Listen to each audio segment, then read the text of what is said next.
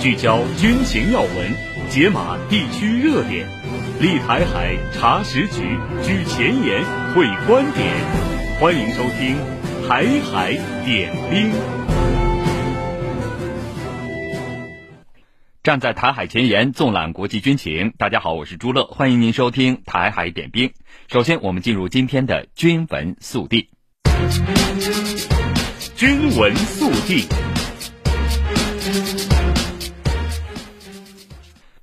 国防部长董军一月三十一号同俄罗斯国防部长绍伊古视频通话。董军表示，在习近平主席和普京总统的战略指引下，中俄新时代全面战略协作伙伴关系保持高水平发展。二零二四年是两国建交七十五周年，中俄两军要落实好两国元首重要共识，坚定应对全球挑战，不断提升战略互信，持续拓展务实合作，推动两军关系迈向更高水平，为深化中俄全面战略协作、维护全球安全稳定发挥更大作用。绍伊古说，在两国元首的定向领航下，俄中关系处于历史最好水平。俄方愿同中方以今年两国建交七十五周年为起点，创新两军合作领域和方式，推动两国两军关系迈上新台阶。双方还就共同关心的国际和地区问题交换了意见。中国海警局新闻发言人甘宇一月三十一号表示。四名非方人员二十八日非法闯入中国黄岩岛礁盘活动，中国海警依法予以警告驱离，现场处置专业规范。中国对黄岩岛及附近海域拥有无可争辩的主权，始终坚持反制非方侵权行径。中国海警将一如既往在中国管辖海域维权执法，坚定维护国家主权和海洋权益。近日，中国第四批赴阿卜耶伊维和直升机分队接到联合国阿卜耶伊临时安全部队的指令，连续两天紧急出动多架次直升机转运多名遇袭重伤员。任务机组选择安全路线，规避危险地段，第一时间将伤员转移至阿卜耶伊二级医院。据路透社报道。俄罗斯总统普京当地时间一月三十一号表示，俄方确认此前载有被俘乌克兰军事人员的俄伊尔七六军用运输机是被美制的爱国者导弹系统击落。普京表示，爱国者导弹是从乌克兰控制区域内发射的。普京称不明白乌方为何这样做，但可以假设这是一场意外。他还表示，俄罗斯和乌克兰一样希望对这一事件进行国际调查。普京还称，俄罗斯不会因这次事件而停止与乌方交换被俘人员。此前有报道说，早些时候，俄罗斯国防部发布消息称，一月二十四号，一架伊尔七六军用运输机在俄别尔哥罗德州坠毁，机上载有六十五名乌方被俘人员以及六名机组人员和三名护送人员，机上人员已全部遇难。据朝中社报道。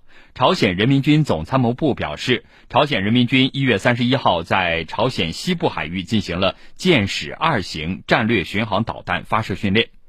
报道称，相关训练有助于检查朝鲜人民军快速反击态势，提高战略打击能力，未对周边国家安全造成负面影响。美国军方证实，在韩国全罗南道群山吉岛附近坠毁的。驻韩美军 F 十六战机在当地时间一月三十一号早些时候遭遇过飞行紧急情况，目前飞行员已经获救。美军方在一份声明中称，一架隶属于第八战斗机联队的 F 十六战机当天上午八时四十一分坠落，飞行员安全弹射，并于上午九点三十分左右获救，神志清醒，已被送往医院。近几个月，美军战机频出事故。二零二三年十二月，一架美国的 F 十六战机从首尔以南一百七十八公里的群山空军基地起飞后坠入水中，飞行员紧急逃生。据卡塔尔方面发布的消息，卡塔尔、以色列、美国和埃及四方在巴黎的谈判取得进展，四方就在加沙地带分阶段停火达成了框架性协议。当地时间一月三十一号。以色列总理内塔尼亚胡表示，以色列不会结束当前的军事行动，在取得全面胜利之前，不会释放巴勒斯坦在押人员或从加沙地带撤军。而巴勒斯坦哈马斯领导人哈尼亚三十号发表声明说，哈马斯已经接到卡塔尔等四方就加沙地带停火提出的框架性协议，目前正在研究并将作出答复。另据半岛电视台等媒体报道。巴勒斯坦杰哈德领导人表示，在确保实现全面停火、以色列军队撤出加沙地带、重建加沙地带和达成明确的政治解决方案之前，杰哈德不会同以色列方面达成任何谅解协议。美国中央司令部发布声明说，当地时间一月三十号二十三点三十分左右，也门胡塞武装向红海发射了一枚反舰巡航导弹。该导弹被美军驱逐舰击落，没有造成人员伤亡或财产损失。胡塞武装目前尚无回应。聚焦军情要闻，解码地区热点，立台海查实局，举前沿会观点。欢迎收听《台海点兵》。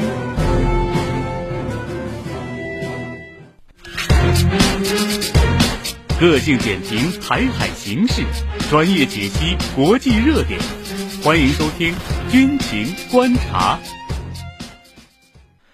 欢迎进入军情观察。海军通信兵在海军里面是一个另类，他们并没有和浪花军舰作伴，而是奔走在陆地上。在新春即将到来之际，他们在巡线的路上更加忙碌了。巡线仪、熔接机、光缆。早上六点，班长郭瑶和其余几位通信分队的战友清点好装备，分工完毕，便出发开始了今天的巡线工作。咱们今天巡线的目的是什么？及时消除影响通信的安全隐患。巡线区域位于山上，乘车无法直接抵达。徒步过程中，官兵需要重新粉刷沿线标识，仔细检查光缆线路。巡线过程中，他们接到了另一点位的光缆突然出现断点的抢修命令。在日常巡线过程中，我们会遇到，呃，各种各样的突发情况。接到抢修命令，我们一般在十五分钟之内就会将人员、装备、车辆准备完毕，然后赶往现场。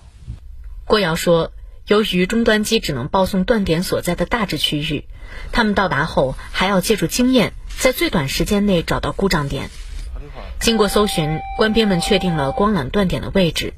接下来需要做的就是用镐和铁锹将覆盖光缆的泥土挖开。我看您刚刚挖的非常吃力啊。对，它这冬天山上有冻土层，都大概有能有三十厘米吧，然后加大石头，确实不太好挖。低温不仅给挖土增加了难度，也让接下来的光纤接续更具挑战。光纤就像头发丝一样纤细，大家只能摘下手套徒手操作。接近零下二十度的气温，让战士们的手很快冻得发红。看把手冻僵了。因为光纤它是玻璃材质的，冬天特别寒冷，就会导致光纤特别容易断裂。特别是在光纤切割刀切割光纤的时候，一不小心就会砸断，有可能就是出现啊强行熔接的情况。呃，一旦出现这种情况，那么任务就是因为无法使用，任务就无法开展，就会失败了。班长赵贺经验丰富，接续封合动作干净利索。不一会儿，受损光纤被重新接好，埋回地下。郭瑶说，除了日常巡线。通信分队还担负着每年两次的季节性巡线任务。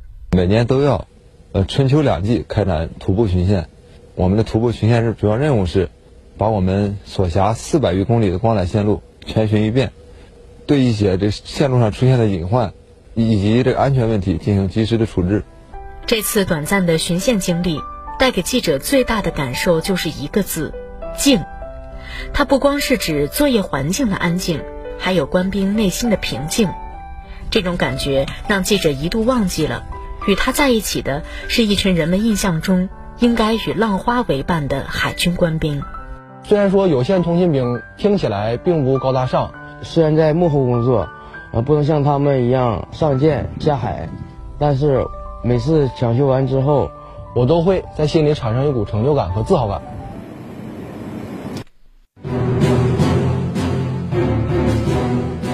聚焦军情要闻，解码地区热点。立台海查实局，举前沿，会观点。欢迎收听《台海点兵》。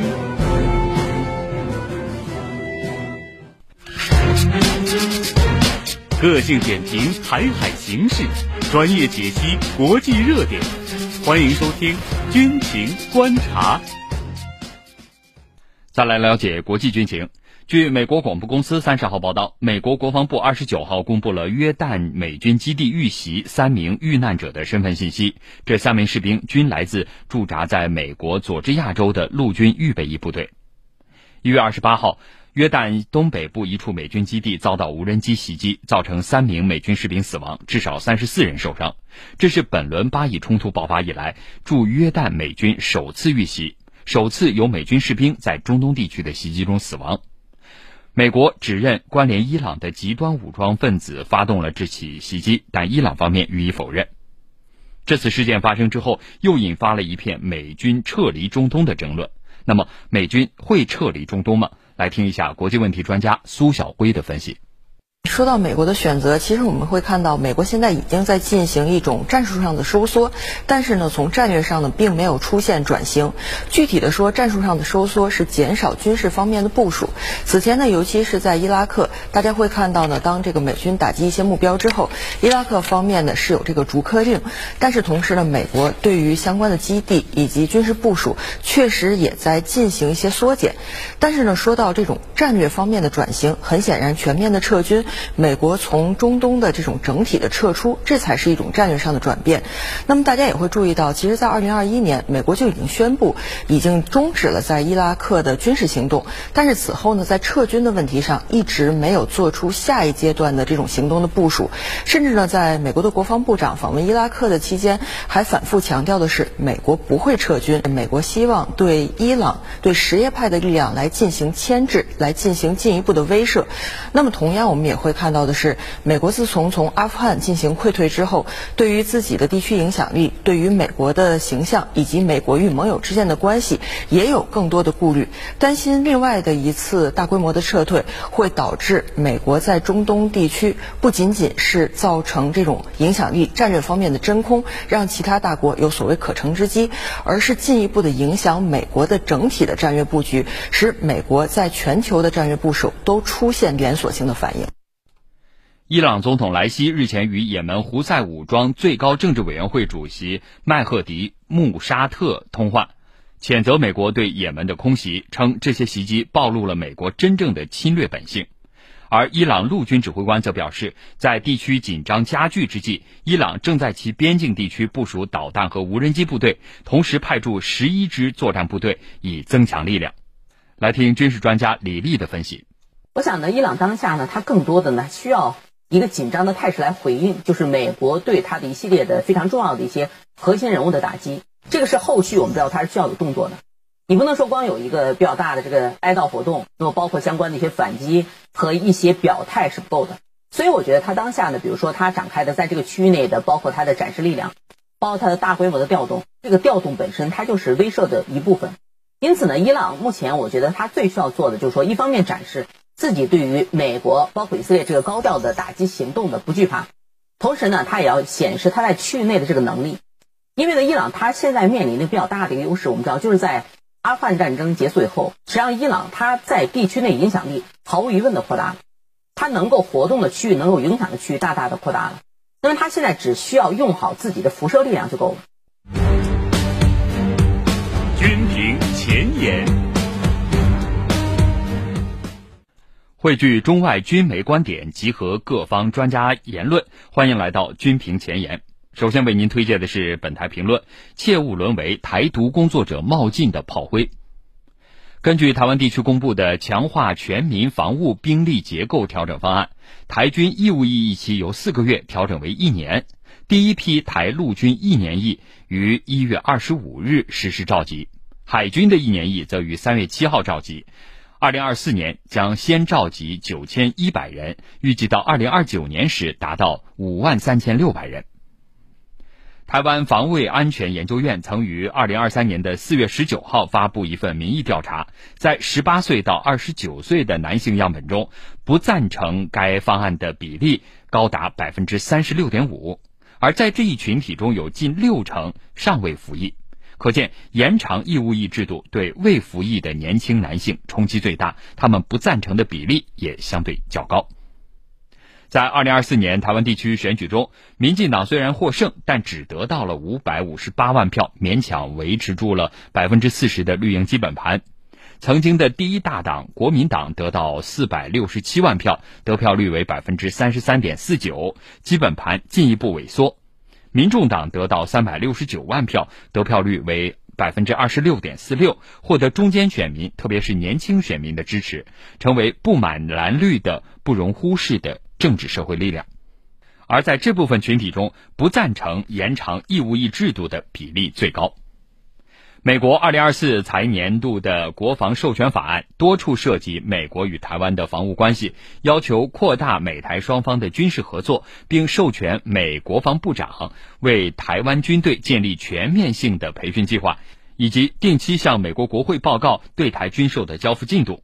美国意欲将台湾民众充当反中抗中外籍兵团的战略企图昭然若揭，而民进党当局则是俯首称臣，甘为附庸。二零二四年五月，台独工作者赖清德上台，或将加剧台海地区的冲突风险，给两岸关系带来更大的不确定性。但正如国台办发言人陈斌华所说，越来越多的台湾民众，特别是台湾青年，已经看清台独意味着战争。希望台湾青年擦亮双眼，切勿成为美国制衡中国的工具，切勿沦为台独工作者冒进的炮灰。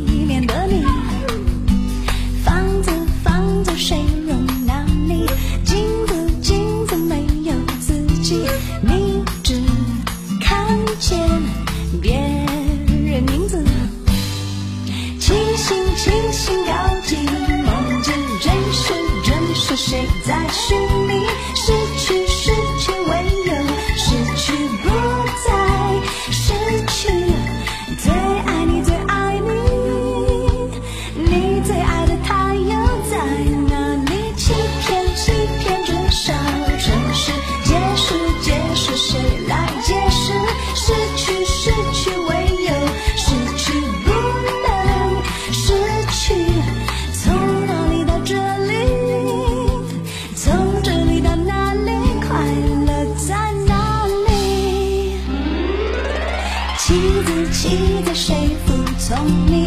镜子，镜子，哪个是你？你看不见里面的你。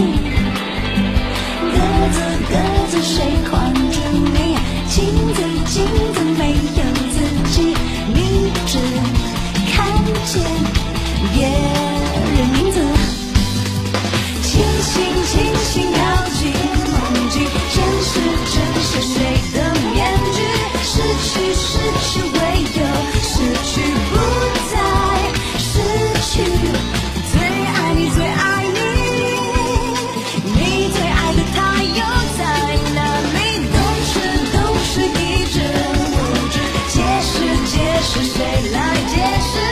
失去失去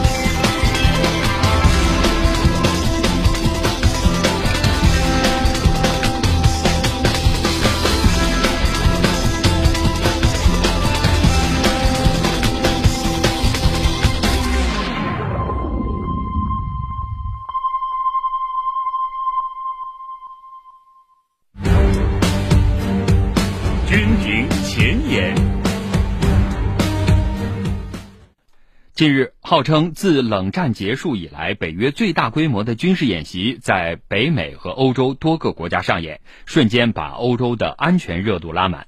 环球时报发表文章表示，北约最大规模军演难以捍卫欧洲安全。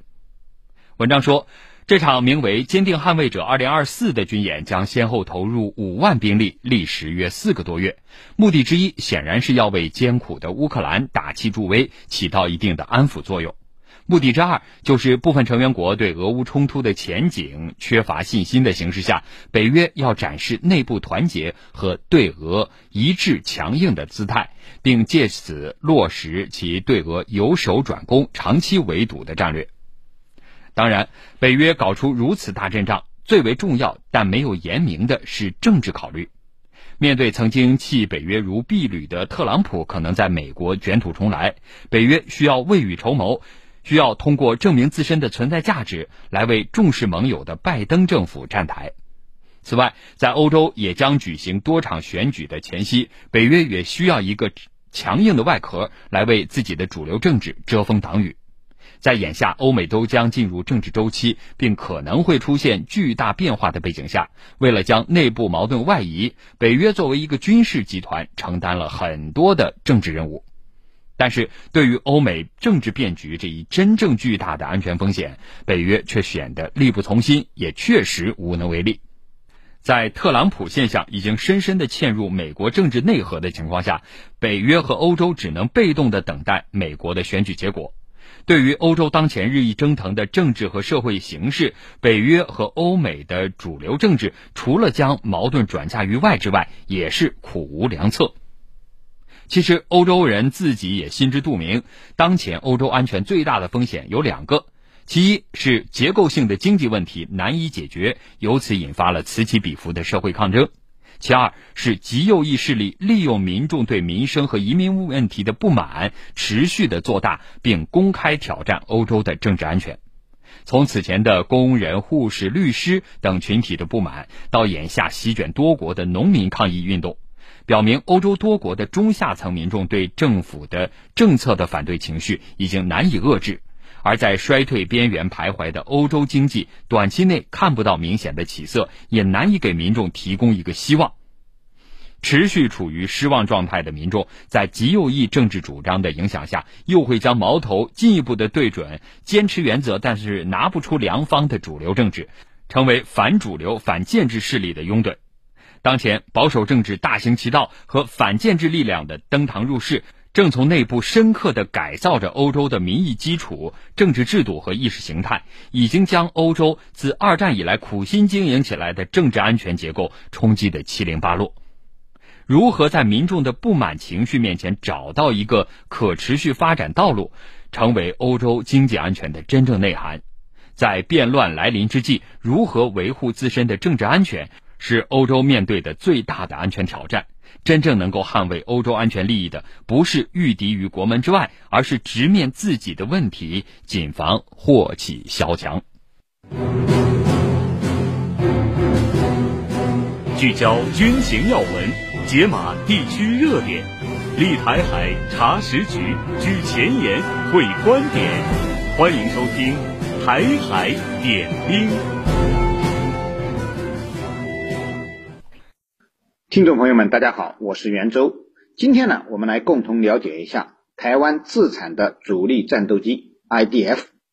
IDF 呢，又称为 FCK-1 战斗机，俗称“经国号”战斗机，是台湾在美国技术协助下设计开发的一种轻型超音速喷气式战斗机。上个世纪七十年代末、八十年代初，随着中美建交，台湾空军老旧战机的更新计划一直受挫，美国不仅拒绝出售台湾当局。当时最中意的 F 十六 A B 型战斗机，连专为出口发展的 F 五魔改版虎鲨战斗机和缩水版的 F 十六 F 十六杠七九，也因为中美八一七公报的签订而拒售给台湾。无奈之下呢，台湾当局不得不独立研发新一代战斗机。新战机的研发是在美方允诺技术支援的情况下，于一九八三年展开的。安祥计划研制的 IDF 战斗机，IDF 意为自制防御战机，针对目标为解放军大量装备的歼七、歼八型战斗机和对地攻击飞机，力求在质量上取得优势。总研制计划下辖四个子计划，呃，分别是空气动力和机体设计的阳鹰计划、先进发动机的云汉计划、飞行控制和航空电子系统的天雷计划。最后是自行研制空空导弹的天剑计划，整个研制计划最终耗费资金超过十亿美元。台湾当局十年磨一机，终于于一九九四年实现了对 IDF 战斗机的量产。最初计划生产二百五十架，不过后来因为从美国引进了 F 十六 AB，从法国引进了幻影两千，IDF 的订单随之削减为一百三十架。IDF 战斗机采用了常规布局。呃，使用了双发翼下两侧椭圆形固定进气口、中等后掠角中单翼、单尾翼、翼身融合等布局。呃，整体设计啊中规中矩，勉强达到了三代机的设计标准。IDF 战斗机的雷达采用了一台 F 二零上使用的 ADG 六七缩水而来的金龙五三脉冲多普勒雷达，空中最大探测距离一百四十八公里，对地搜索距离六十七公里。具备了有限的超视距空战能力。IDF 采用的发动机是一家美国小型公司生产的 TFE 幺零四二发动机，正常推力两千七百三十二千克，加力推力四千一百九十五千克。就是这样的两台发动机，推动一般重量在十吨上下的 IDF 战斗机都显得非常吃力。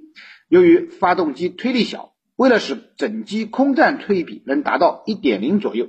IDF 的内油系数很低，这也导致了 IDF 作战半径小，仅六百公里左右。从发动机的推力来看，IDF 在同期服役的三代战斗机中属于垫底水平。这是由于推力的不足，人们给 IDF 起了一个 “I don't fly”，我不能飞的绰号，可以算贻笑大方了。IDF 战机的火控系统配置和 F 十六大体相同。其固定武器为一门二十毫米 M 六幺 A 一火神炮和 AIM 九空中格斗弹天剑系列空空导弹。虽然说总体性能非常一般，在三代机中属于落后分子，但是呢，与其针对的当时解放军的主力战机歼七、歼八相比啊，还是在雷达火控、中距空空导弹、电子设备等方面有明显的领先优势。当然，随着解放军的三代机相继服役。特别是歼十、歼十六等三代半战机和歼二零四代隐身战机的服役，IDF 已形同鸡肋，难堪重任了。台湾当局为了提升 IDF 的战力，先后开展了翔展一号和翔展二号改进计划，对 IDF 的核心航电、雷达功能、飞行软件进行全面提升，并增加了外挂点，拥有了挂载万箭导弹和天剑二反辐射导弹的能力。拥有了挂载万箭导弹和天剑二 A 反辐射导弹的能力。然而，在发动机没有更换的情况下，增加了这么多外挂重量，IDF 可能会更加 I don't fly 了。这也再次说明以武拒统只能是瞎子点灯，白费蜡。好，听众朋友，以上就是今天台海点兵的全部内容。站在台海前沿，纵览国际军情，这里是台海点兵。我们明天同一时间再会。